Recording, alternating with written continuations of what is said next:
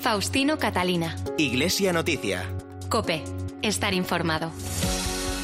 Saludos amigos, muy buenos días. Son las ocho y media de la mañana de este domingo, 28 de marzo de 2021, domingo de Ramos. Y este es el momento de comenzar la cita semanal en la cadena Cope con la actualidad religiosa. Iglesia Noticia, media hora de información hasta las nueve de la mañana en que llegará la Santa Misa. Hoy hacemos este programa con Rafael Nieto en el control de sonido y Nacho de Gamón en la producción. Lo primero, titulares. El Papa Francisco preside desde hoy las principales celebraciones de la Semana Santa con numerosas limitaciones y cambios de horario a causa de la pandemia. Mientras tanto, aquí en España las hermandades y cofradías han puesto en marcha distintas iniciativas y actos religiosos, culturales y caritativos ante la suspensión por segundo año de las procesiones. Además, el jueves en la fiesta de la Anunciación se celebró una nueva jornada por la vida y también se recordó el vigésimo quinto aniversario de la publicación de la exhortación apostólica que San Juan Pablo II dedicó a la vida consagrada. Frente a la pobreza y la pandemia, solidaridad y esperanza es, eh, por otro lado, el lema elegido este año para invitar a la oración y ayuda a quienes cuidan y viven en los santos lugares en la jornada de Tierra Santa. Y las campanas de Extremadura repicarán mañana lunes a las 11 para llamar la atención sobre la despoblación y para demandar medidas y soluciones. Estas y otras noticias hasta las 9 en Iglesia Noticia. Faustino Catalina. Iglesia Noticia. Cope. Estar informado. En la segunda Semana Santa que vivimos en pandemia, el Papa Francisco preside desde hoy algunas celebraciones con un número muy limitado de fieles en una basílica de San Pedro prácticamente vacía, aunque todas las ceremonias serán transmitidas por las redes sociales a los fieles de todo el mundo. Hay algunas novedades como la misa crismal el Jueves Santo, el Via Crucis por segundo año desde la Plaza de San Pedro o el adelanto de la Vigilia Pascual por el toque de queda de la pandemia. Vamos a conocer lo más destacado de este programa con la crónica de la corresponsal de la cadena COPE Eva Fernández, buenos días. Buenos días. Aunque nadie hubiera imaginado que por segundo año consecutivo no veríamos la Plaza de San Pedro totalmente abarrotada o al Papa asomado al balcón para impartir la bendición Urbi et Orbi, esta Semana Santa volverá a ser especial y única. Las ceremonias desde el Vaticano serán retransmitidas para que puedan ser seguidas por los fieles de todo el mundo. Este año el Papa sí presidirá en la mañana del Jueves Santo la misa del Crisma en la que se bendicen los santos utilizados para sacramentos como la confirmación, la ordenación sacerdotal y la unción de enfermos. Por la tarde, en la misa de la Cena del Señor, sustituirá al Papa el cardenal Re y no se descarta que Francisco aproveche la ocasión para hacer una salida sorpresa fuera del Vaticano, con destino a algún lugar especial, tal como acostumbra. El Via Crucis del Viernes Santo volverá a celebrarse en la Plaza de San Pedro y sin público para evitar las aglomeraciones tradicionales de fieles en el Coliseo. Las meditaciones de las 14 estaciones han sido compuestas por jóvenes de una parroquia romana y de un grupo de Boy Scouts de Umbría. El sábado la misa de la vigilia de la Pascua se adelantará a las siete y media porque en Italia hay toque de queda y todos tienen que estar a las diez en sus casas. El domingo, en cuanto termine la misa de Pascua, recibiremos la bendición Urbi et Orbi a la ciudad y al mundo desde el interior de la basílica, precisamente delante del altar de la confesión, donde, según la tradición, está enterrado Pedro, unos metros por debajo de las grutas vaticanas. Una forma más de subrayar esa unidad ininterrumpida con el pescador de Galilea, el primer papa de la historia. Pues además de algunos llamativos nombramientos, el Papa ha publicado una carta titulada Candor Lucis Eterne, conmemorativa del séptimo centenario de la muerte del poeta italiano Dante Alighieri. Recuerda en ella que el autor de la Divina Comedia puede ofrecernos palabras que impulsen nuestro camino. Sí, en esta carta el Papa afirma que Dante supo expresar con la belleza de la poesía la profundidad del misterio de Dios y del amor. Después de citar elogios de todos los papas a partir de León XIII, el pontífice considera que hoy en día las advertencias y reflexiones de Dante continúan siendo esenciales para toda la humanidad, no solo para los creyentes. Francisco hace notar que la misión profética de Dante incluye también la denuncia de quienes utilizan la Iglesia para beneficio propio, olvidando el espíritu de las bienaventuranzas y la caridad hacia los pequeños y los pobres. Según Francisco, en este particular momento histórico, marcado por tantas sombras, por situaciones que degradan a la humanidad, por una falta de confianza y de perspectivas para el futuro, la figura de Dante puede ofrecernos palabras y ejemplos que den impulso a nuestro camino. Concretamente, puede ayudarnos a avanzar con serenidad y valentía en la peregrinación de la vida y de la fe, hasta que lleguemos al fin último de toda la humanidad, el amor que mueve el sol y las estrellas, que es la expresión que utiliza Dante cuando se refiere a Dios en el Cántico del Paraíso. Como ocurre en el resto del mundo, también las finanzas del Vaticano están afectadas por la crisis económica derivada de la pandemia. Por eso la Santa Sede ha decidido un recorte progresivo de los sueldos de los distintos cargos de la curia con el fin de mantener los actuales puestos de trabajo. Es el momento para el comentario desde Roma de Antonio Pelayo. Buenos días. Buenos días. El gesto es más importante que las cifras. La decisión del Papa de recortar el sueldo de los cardenales altos funcionarios y de los trabajadores de la curia romana significa una llamada a la austeridad de vida y a la moderación en los gastos superfluos. Sin necesidad de hacer muchos cálculos, es evidente que el ahorro que va a suponer este tijeretazo en los salarios no va a ser suficiente para atajar el déficit que desde hace años arrastran las finanzas de la Santa Sede, agudizado aún más por las consecuencias económicas de la pandemia. El cierre de los museos vaticanos, por citar un solo ejemplo, supone pérdidas millonarias para la economía del Estado Vaticano. Se ha especulado bastante, incluso mucho, sobre el dinero que reciben cada mes los cardenales que trabajan en la curia romana. No hay cifras oficiales. Recuerdo, sin embargo, que al ser elegido Papa, Joseph Ratzinger declaró que como prefecto de la Congregación para la Doctrina de la Fe, recibía un estipendio mensual de 2.500 euros. Hoy, desde luego, son bastantes más, pero nada comparable con lo que cobran ministros o altos funcionarios de nuestros gobiernos o grandes empresas. La decisión del Papa tiene además una motivación muy noble, la de impedir que se despida a uno solo de los que trabajan al servicio de la Iglesia Universal. En el Vaticano no hay despidos y además en la ley se dice claramente que quedarán exentos de ese recorte quienes puedan demostrar que les supondría un quebranto para la economía de sus familias. Sea bienvenida, pues, esta medida que, por lo que yo recuerdo, no tiene precedentes en la historia de la Iglesia. Alguna vez tenía que ser la primera y en esto a Francisco, estoy seguro, no le ha temblado la mano. Tenía que hacerlo y lo ha hecho. Desde Roma les ha hablado Antonio Pelayo.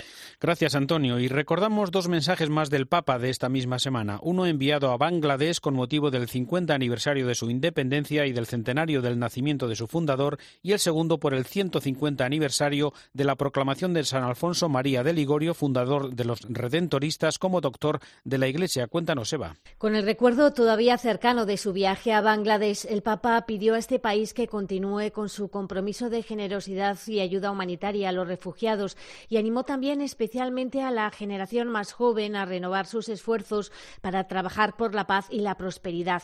Aunque los mensajes se escriben con antelación, este coincidió con otra tragedia en uno de los campos de refugiados de la minoría musulmana rohingya en el país, donde huyen de la persecución de la vecina Birmania.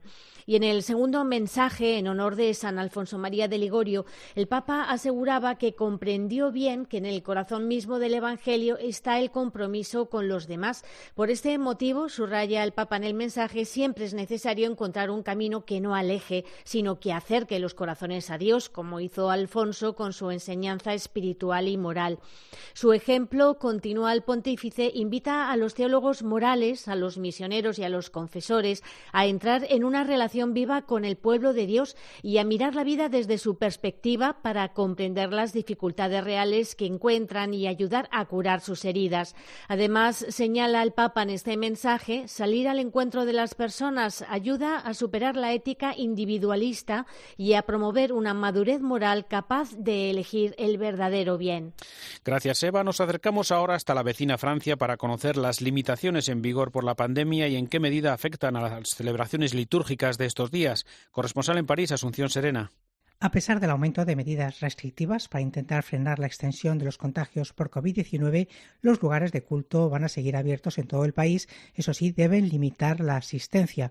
Cristianos, judíos y musulmanes van a poder celebrar Pascua, Pesaj y Ramadán. El año pasado los católicos tuvieron que contentarse con asistir a la liturgia pascual delante de la televisión, pero esta vez podrán asistir in situ a las ceremonias que deberán adaptarse a los toques de queda, así que deberán celebrarse de las horas habituales. Para Mathieu Rouget, obispo de Nanterre, es una buena noticia. El año pasado fue muy duro. Poder comulgar el día de Pascua para un católico es muy importante. Poder reunirse este año para celebrar la Pascua con todas las precauciones sanitarias es una gran alegría. El año pasado el gobierno cerró todos los lugares de culto, pero el Consejo de Estado le conminó a abrirlos porque dijo se trataba de un atentado grave y claramente ilegal contra la libertad de culto. Y en Alemania, mientras tanto, se anunciaron y después rectificaron las medidas que afectan a los lugares de culto. Corresponsal en Berlín, Rosalía Sánchez. El gobierno alemán ha rectificado a última hora y ha retirado su petición de renunciar a las celebraciones religiosas presenciales en Semana Santa, una propuesta consensuada entre la canciller Angela Merkel y los presidentes de los Bundesländer, que había topado con resistencia por parte de la Iglesia. Después de conversaciones con la Conferencia Episcopal Alemana, en la nueva versión del texto no se pide ya celebrar únicamente en formato virtual. La Conferencia Episcopal ha argumentado que en los últimos meses se han venido celebrando servicios presenciales sin que las iglesias se hayan convertido en focos de contagio y se ha comprometido a seguir manteniendo las estrictas normas de seguridad que incluyen el respeto de la distancia, el uso estricto de la mascarilla, la desinfección de manos a la entrada y salida de los templos y la apertura de ventanas reglamentaria. Los obispos alemanes han garantizado además que se respetarán las limitaciones de aforo y que se mantendrá la oferta de retransmisiones online para que los fieles que no tengan acceso a las iglesias puedan seguir las celebraciones también desde casa. Al cumplirse los 50 años de la creación del Consejo de Conferencias Episcopales de Europa, los obispos del viejo continente han denunciado en un mensaje el avance de la cultura individualista y la persistente descristianización. Corresponsal en Bruselas, José Luis Concejero, buenos días. Buenos días. Esta semana se cumplen 50 años de la creación del Consejo de Conferencias Episcopales Europeas. Recuerdan los obispos que representan a 33 países que desde su origen su objetivo ha sido siempre compartir el conocimiento, intercambiar experiencias, buscar en definitiva los pasos necesarios de cara a los nuevos retos que tiene el mundo por delante. Además han querido recordar las amenazas ahora mismo en los tiempos que corren. Nos enfrentamos a la persistente descristianización de Europa, a la que se suma la perniciosa pandemia, han dicho, que afecta a las personas en su salud, en su familia, en la economía, en el trabajo e incluso en la vida religiosa. La persona humana se pierde, no encuentra su camino, se desvía por senderos marcados por la individualidad en la que se deja al margen el bien común. Por eso es un momento importante para recuperar el diálogo entre todas las religiones como base para la construcción de un mundo fraterno. Por cierto, hay que recordarlo, con motivo de este 50 aniversario de la creación del Consejo de Conferencias Episcopales Europeas, la organización ha presentado un nuevo logo, renovado, cargado de modernidad y acorde a los tiempos futuros. El objetivo no es otro que alcanzar una mayor comunicación y cooperación entre los obispos. La tradicional celebración de la colecta y jornada por Tierra Santa de cada Viernes Santo se ha extendido por la pandemia a los próximos días, dependiendo de cada parroquia. El objetivo es ayudar a los cristianos que allí viven, como nos recuerda el comisario de Tierra Santa en España, Fray Pedro González. Cuando hablamos de santos lugares no nos estamos refiriendo solamente a los santuarios, quizá eso sea en segundo lugar. Decimos colecta por los santos lugares, pero es fundamentalmente por las personas que hay en aquellos santos lugares y que en concreto, pues desde hace ya 13 o 14 meses, pues lo están pasando mal porque las peregrinaciones pues se remitieron absolutamente, no tienen ningún tipo de ingreso, puesto que dependen absolutamente de nosotros y dependen pues de, la colecta de, de, la Semana Santa o de la colecta por Tierra Santa que se hace en el mundo entero. Entonces ya sabes que son no solamente santuarios, son parroquias, son colegios, son instituciones eh, caritativas, en fin, es todo lo que se lleva eh, normalmente en el campo de la evangelización eh, cristiana católica. Frente a la pobreza y la pandemia, solidaridad y esperanza. Es el lema elegido este año para invitar a esa oración y a quienes cuidan y viven en Tierra Santa. Actualmente el número de cristianos puede ser, no sé si llega a 200.000 más o menos, por ahí en torno a eso es. Pero claro, es que no podemos eh, dejar que se extinga el, germen del, del cristianismo allí donde, donde se inició todo, ¿no? Entonces, pues es de extrema necesidad que esos cristianos puedan seguir sobreviviendo. Muchos de ellos, pues los familiares de ellos también los ayudan desde las repúblicas latinoamericanas, especialmente donde fueron, donde emigraron. Pero siguen necesitando de nosotros porque si no, ese resto de Israel, digamos, se nos va está ahora mismo casi, podríamos decir, en apures, se nos está prácticamente terminando. Así que más que nunca necesitan de nosotros. Faustino Catalina. Iglesia Noticia. Cope. Estar informado. Tiempo en Iglesia Noticia para la actualidad aquí en España. El jueves se cumplieron los 25 años de la exhortación apostólica vida consagrada del Papa San Juan Pablo II.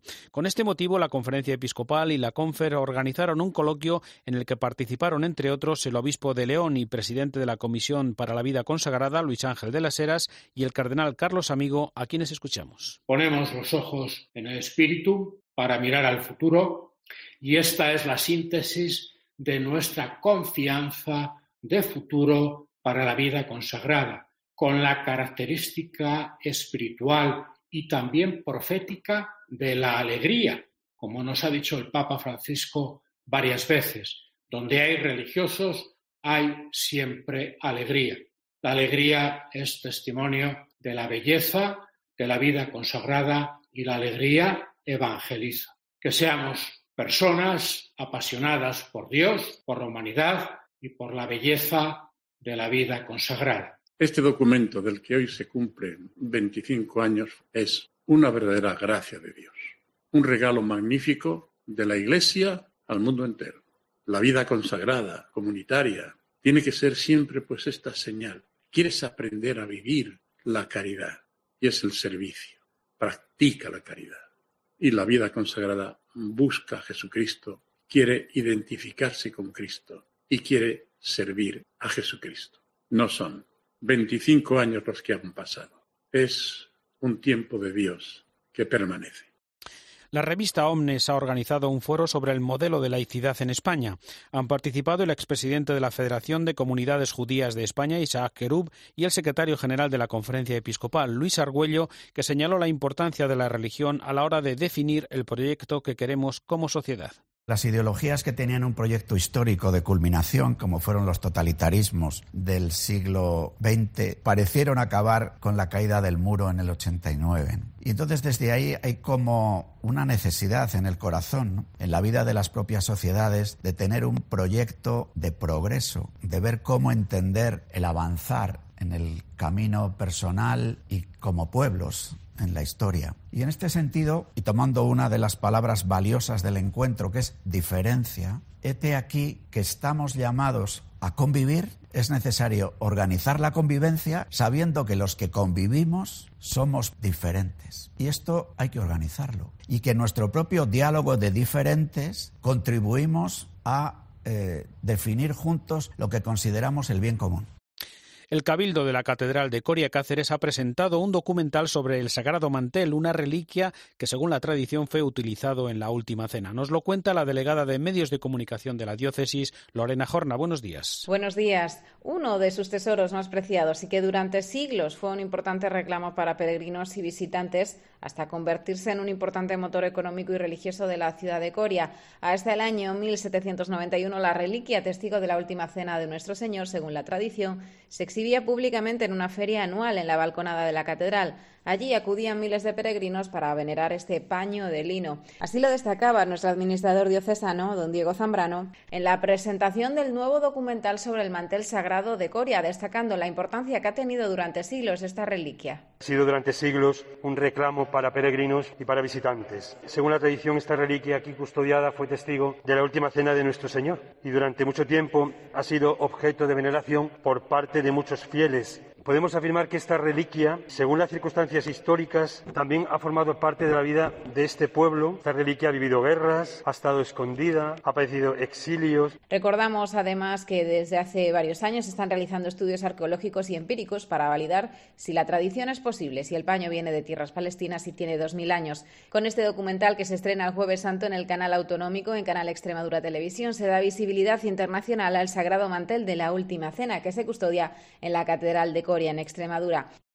Y seguimos en tierras extremeñas porque los obispos de esta comunidad han invitado a realizar mañana lunes un toque de campanas en todas las iglesias de la comunidad a las 11 de la mañana para llamar la atención sobre la realidad que se vive por la creciente despoblación y para trabajar juntos y salir de, esa, de ese momento. Cope Mérida, Fabián Vázquez, buenos días. Buenos días. Mañana, lunes santo, este va a ser el sonido protagonista en los pueblos y ciudades de Extremadura.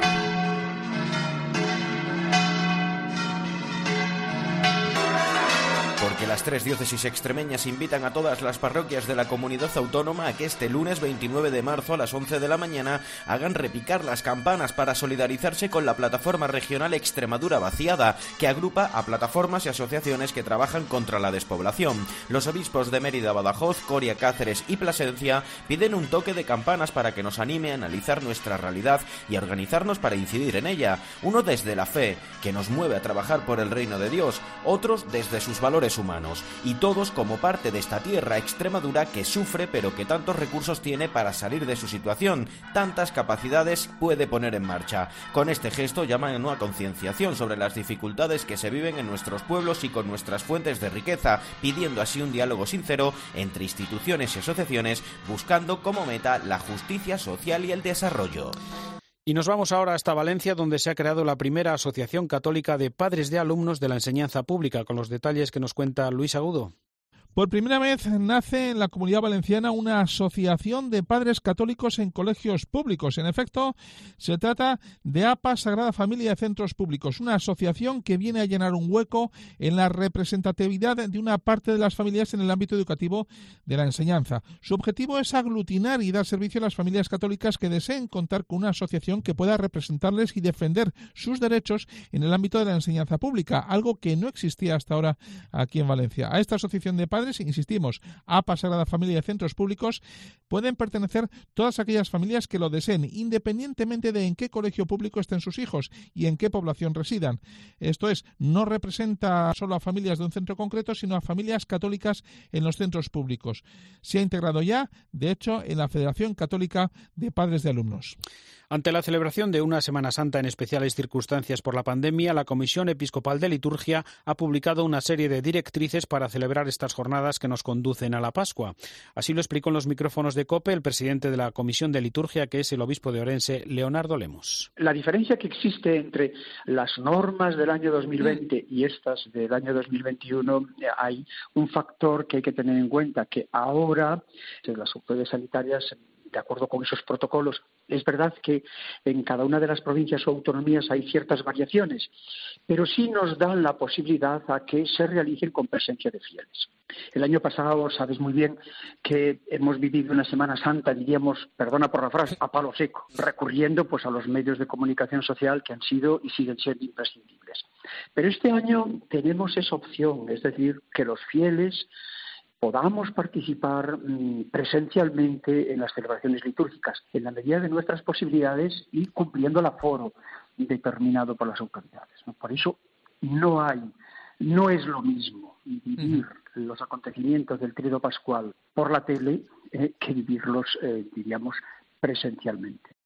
El arzobispo de Toledo, Francisco Cerro, ofrece en su pastoral de este domingo algunas claves y sugerencias para la celebración de esta Semana Santa. Cope Toledo, Cristóbal Cabezas, buenos días. Buenos días. Sí, la primera de las sugerencias para la Semana Santa pasa por una buena confesión para vivir el perdón de los pecados y la reconciliación tan necesaria siempre. Segundo, participar en las parroquias en los oficios, como un volver a casa con el corazón esperanzado. En tercer lugar, apuesta por preparar la riqueza litúrgica de estos días. No nos perdamos, subraya, por no prepararlo convenientemente la riqueza inmensa del triduo pascual.